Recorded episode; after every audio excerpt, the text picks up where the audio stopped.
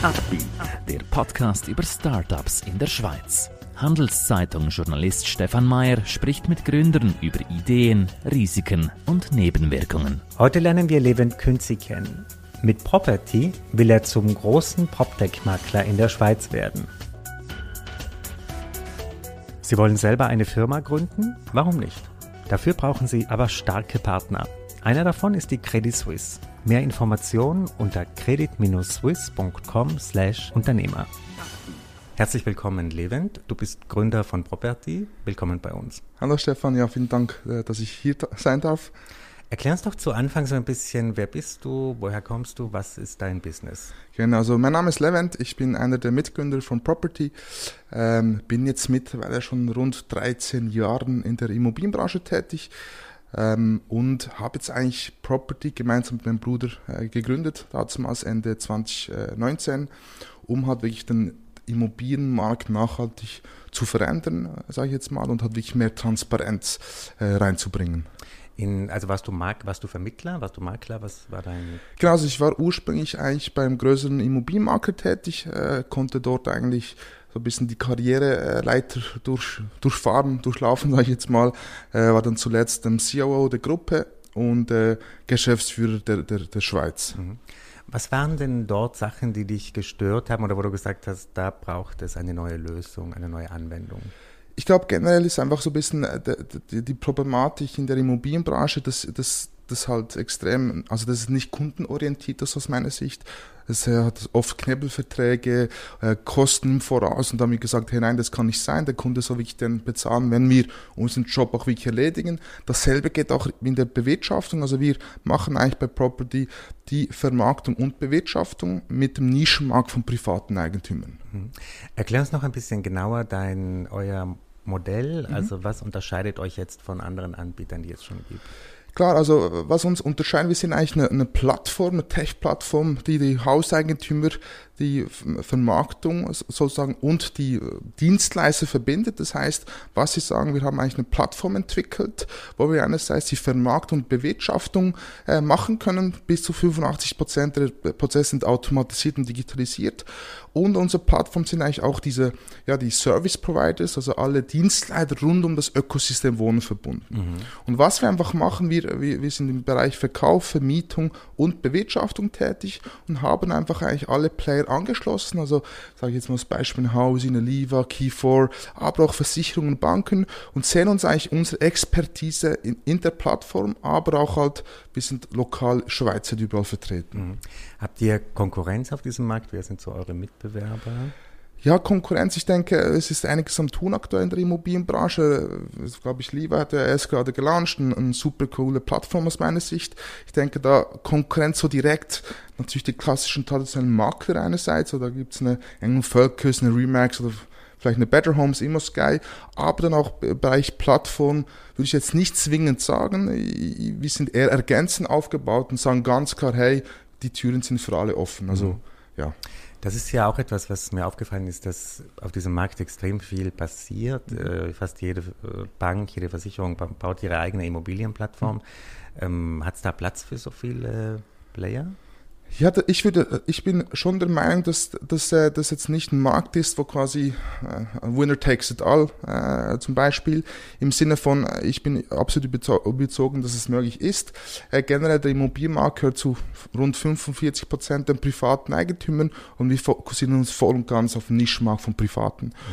Und auch dort vielleicht wichtig, also wir sagen uns ganz klar, hey, miteinander statt gegeneinander und wir öffnen uns auch zu anderen Playern. Mhm.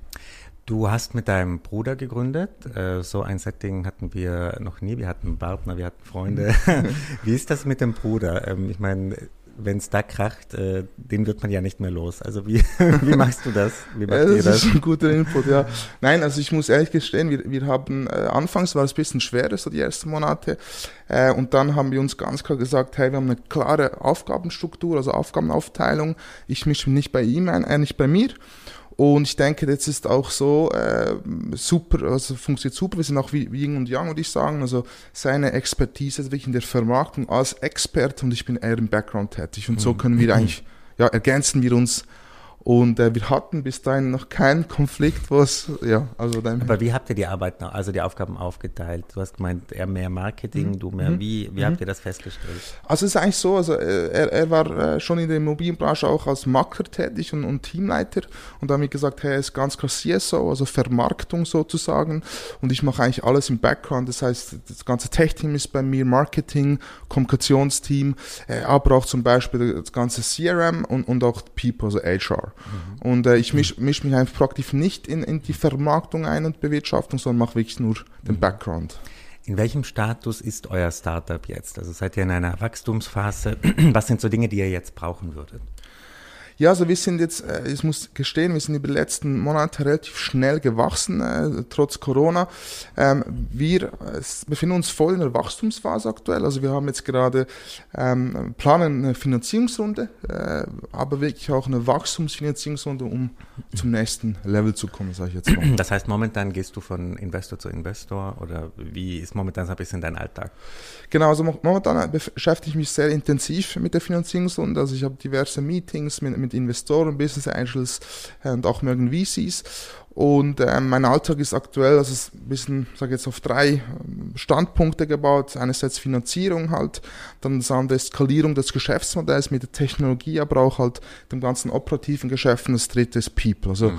wir bauen gerade die Geschäftsleitung aus, wir investieren jetzt auch in neue ähm, Talente sozusagen. Und ich glaube, das ist auch etwas, was mir sehr viel Zeit Anspruch nimmt und auch was sehr wichtig ist, mhm. also die richtigen Leute zu finden.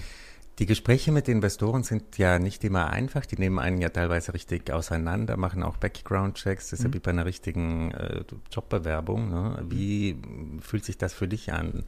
Wie war vielleicht das erste Mal, als du so gemerkt hast, wow, die sind ja echt äh, die nehmen einen richtig auseinander. Ja, das ist ein cooler Ansatz. Also ich, ich muss eigentlich gestehen, ich, ich, ich habe das vorher nicht, nicht gekannt. Ich habe mich aber auch wirklich intensiv damit auseinandergesetzt. Ich habe viel gelesen, Bücher gelesen und für mich war wichtig, dass ich auch wirklich ein bisschen den, den, den Hintergrund verstehe. Ne? Und ich finde es aber ehrlich gesagt toll, weil äh, es zeigt für mich persönlich auch, dass sich halt die Investoren damit auseinandersetzen. Sie wollen natürlich äh, ein, ein gewisses Investment tätigen in ein, ein Produkt, das skalierbar ist sozusagen und ich, ich finde das ehrlich gesagt sehr herausfordernd und ich lerne extrem viel. Und ich mhm. glaube, von dem Aspekt sehr interessant und ja. Was würdest du den Gründern, Gründerinnen sagen, die das noch nie gemacht haben? Wie muss man sich auf sowas einstellen? Welche, welchen, mit welchem Mindset muss man zu so einem Investor hingehen? Ja, ich bin einfach ähm, der Meinung, dass man äh, vom Mindset her einfach ein Bewusstsein muss, ist alles machbar. Also ich denke auch dort, es gibt Niederschläge, äh, es gibt auch äh, Momente, wo man, wo man sich wie ein Gewinner fühlt, sage ich jetzt mal, im Sinne von, es kann sein, dass Investor A gar nichts von der, vom Modell hält und Investor B völlig überzeugt ist. Und ich glaube, das ist auch extrem wichtig.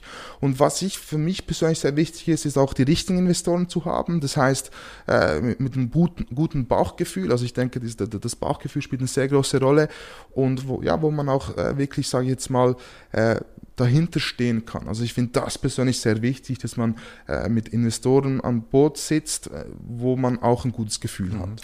Wenn du deinen idealen Investor beschreiben müsstest, wie würde der aussehen? Was müsste der mitbringen? Welche Netzwerke?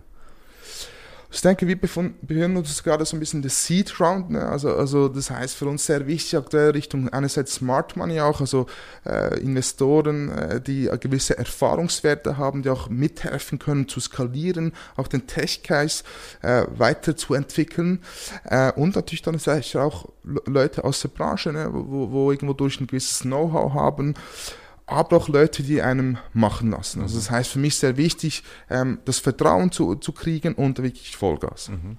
Beschreib dich doch noch etwas als Führungsperson. Wie bist du als Chef? Wie bist du als Leader? Was würdest du sagen, ist dein Stil? Wie machst du das?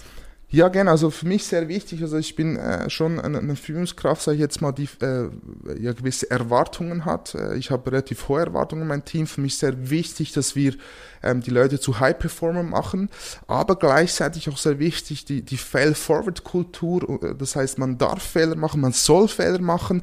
Wenn man Fehler macht, soll man aber auch reflektieren und sich verbessern. Und ich denke, das ist, was mich ein bisschen ausmacht. Und gleichzeitig ist für mich sehr wichtig, die Leute müssen Verantwortung übernehmen. Ähm, ich denke, nur wenn die, die Mitarbeiter die Verantwortung übernehmen dürfen und selbst kreieren können, dann äh, werden sie auch zu High performen. Was hat denn deinen Ansatz so ein bisschen geprägt? Also wie, hat's, wie hast du das entwickelt? War das immer schon dein Stil oder auch in deinen früheren Jobs oder hat sich das jetzt erst in der Zeit als Gründer so ein bisschen herausgebildet? Ja, also ich muss ehrlich gestehen, ähm, jetzt im, im, letzten Unternehmen war das eher gar nicht so. Also es hat einfach klare Tasks gegeben, das, die musste man doof gesagt abarbeiten, sage ich jetzt mal. Und jetzt sind wir halt als Unternehmen in ein, in ein sehr agiles, äh, in eine sehr agile Struktur äh, rübergegangen. Ich führe jetzt gerade das OKR-Modell auch ein. Ähm, ich, ich denke einfach wichtig, dass die, die Mitarbeiter die Verantwortung auch kriegen äh, dürfen. Ne? Und das hat mich eigentlich über die letzten Monate geprägt. Also anfangs war ich gar nicht so, habe dann realisiert, hey, ähm, die Leute müssen die Verantwortung übernehmen und sie dürfen das auch, ne? weil ich, ich glaube, das ist auch ein Punkt, ein Problem von den Gründern, dass sie denken, ja, ich muss jetzt alles kontrollieren. Und für mich geht es wirklich stark in die Richtung, dass ich sage, hey, die Mitarbeiter können selbst äh, das Zapter in die Hand nehmen. Ne? Mhm. Du hast vorhin gesagt, ihr führt diese neue Methode ein, dieses OKR-System. Mhm. Vielleicht kannst du das noch ein bisschen vertiefen. Nach welchen Kriterien und gibt es da Rückschläge? Wie funktioniert das momentan? Klar, also wir sind jetzt voll in der Einführung. Ähm, das heißt, wir werden es jetzt äh, aktiv per Anfang November einführen. Da geht es eigentlich darum, dass wir eigentlich äh, klare Objective und Keys, also Results haben, dass wir eigentlich klar definieren, hey, was sind die Ziele? Sehr agil, sehr ein intensiver Austausch zwischen den Abteilungen. Ich denke gerade das Startup in einem sehr innovativen äh, Umfeld, aber auch aktuell in einer sehr beweglichen, äh, beweglichen Branche sozusagen, ist halt einfach wichtig, dass man regelmäßig Austausch hat und versucht halt immer auf drei Monate auszuplanen. Also das heißt, wir planen auf drei Monate raus und nicht weiter. Klar haben wir äh, Ziele, äh, Milestones, aber wir wollen einfach wirklich agil sein. Mhm. Sprechen wir noch ein bisschen über die Makroebene. Es gab vor kurzem diese Warnung äh, eines SNB-Präsidiummitglieds, äh, der so ein bisschen gesagt hat, der Immobilienmarkt, also da sind momentan Risiken drin, die kann man fast nicht mehr verantworten. Wie schätzt du das ein? Ist, ist dieser Markt an einem Punkt, wo man sagen muss, ups. ja, das ist ein guter Punkt, oder? Ich, ich, ich bin eigentlich jetzt seit den 13 Jahren, wo ich in der Branche bin, ich meine, die, die, die, die Zinsen wurden immer wie tiefer. Ähm, man sagt schon seit längerem, ja, das ist ein Boom, der platzt, also die Blase, die platzt. Ähm, ich bin da absolut der Überzeugung, dass wir uns als Unternehmen uns auf die Kunden fokussieren sollten. Ähm, und, und ich sehe da schon, dass die Preise aktuell relativ hoch sind, auch aufgrund der Corona. Die, die, also die Nachfrage ist extrem, das Angebot, äh, also nicht so viel Angebot auf dem Markt. Aber ich bin eher zurückhaltend mit Meinungen zu bilden, weil wir sind aktuell vom Geschäft sozusagen und wir beobachten das natürlich. Ähm, äh, aber ich bin der Meinung, äh, für uns jetzt voller Fokus auf das Daily mhm, Business, mhm. mit dem Hintergedanken natürlich auch stetig drauf zu schauen. Ne? Wie ist so deine Einschätzung zur Schweizer Startup-Szene insgesamt? Bist du jemand, der sich da ständig auf Branchenevents rumtreibt oder der sich viel vernetzt oder bist du eher der Einzelkämpfer? Wie positionierst du dich da? Das ist ein sehr guter äh, Aspekt. Ich, ich habe jetzt die letzten Monate haben wir uns extrem ums Daily Geschäft gekümmert. Also mein, wir hatten vollen Fokus in der Unternehmung im Startup. Ich hatte da leider auch gar nicht die Chance, wirklich sehr äh, breit gefächert zu fahren. Ich denke aber, es werde ich das mehr in der Zukunft machen. Ich bin jetzt in der PropTech-Szene schon an seit Jahren, vier, fünf, äh, sechs Jahren an den Events quasi, äh, also habe ich teilgenommen, um, um auch das Wissen zu erweitern stetig aber jetzt in der Schweiz, in Startups, dann bin ich noch nicht so aktiv einfach vollen Fokus mhm. gelegt habe. Ne? Diese PropTech-Szene, jeder spricht ja über Fintech, mhm. MedTech, PropTech, kennen viele, und äh, sag ich mal, auf der Straße jetzt noch nicht so, aber es kommt immer mehr, oder? Also da tut sich sehr viel. Definitiv, also ich glaube, die PropTech-Szene ist extrem am Aufkommen. Ähm, ich, ich sehe dem auch sehr positiv entgegen. Ich finde das auch extrem cool. Ne? Äh, ich denke, dort ist einfach das Wichtigste auch für die PropTechs, dass sie äh, Produkte, wobei das ist nicht nur PropTech, überall äh, der, der, Aspekt, dass man wirklich auch Pro Produkte, äh, ich sage mal, auf den Markt bringt, die auch wirklich den Kunden, also da, wo, wo ein Kundennutzen ist. Aber ich, ich merke das auch selbst, also das schon nur das PropTech, das Wort an sich, das, das hat über die letzten Jahre hinweg äh, stetig zugenommen und ich bin überzeugt, dass es ähnlich in, in den gleichen Bereich wie InsurTech und Fintech gehen wird. Hilft das gegenüber Investoren, wenn man sich so einem Buzzword zuordnen kann oder ist das wird das überschätzt? Ja, ich, ich, ja, ich glaube, das wird ein bisschen überschätzt. Mhm. Also jetzt PropTech, weil es halt einfach noch nicht, also jetzt ein Investor, der noch nicht quasi in, in der PropTech-Szene war, der kennt das, glaube ich, nicht zwingend, sage ich mhm. jetzt mal. Also.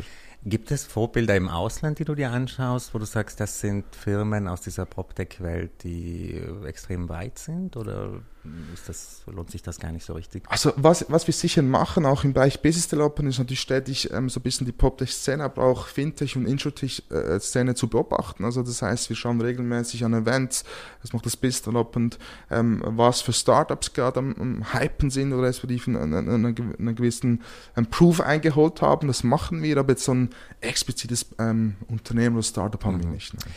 Wie sind jetzt deine Ziele für den Rest des Jahres? Also jetzt ist für uns wichtig, dass wir eigentlich unser C-Level erweitern können, ähm, dass wir die richtigen äh, Positionen besetzen können und dann eigentlich auch die Einführung des OKR, wobei das ist ein Prozess natürlicherweise, aber dann wirklich auch die Prozesse einigermaßen zu festigen irgendwo durch und dann für nächstes Jahr voll vorzubereiten und natürlich die Finanzierungsrunde mhm. abzuschließen. Ich wünsche dir ganz viel Erfolg, dir und deinem Bruder bei diesem Vorhaben, mit diesem Business. Ein spannendes Thema und herzlichen Dank, dass du bei uns warst. Danke dir, Stefan. Vielen Dank. Ein Podcast der Handelszeitung.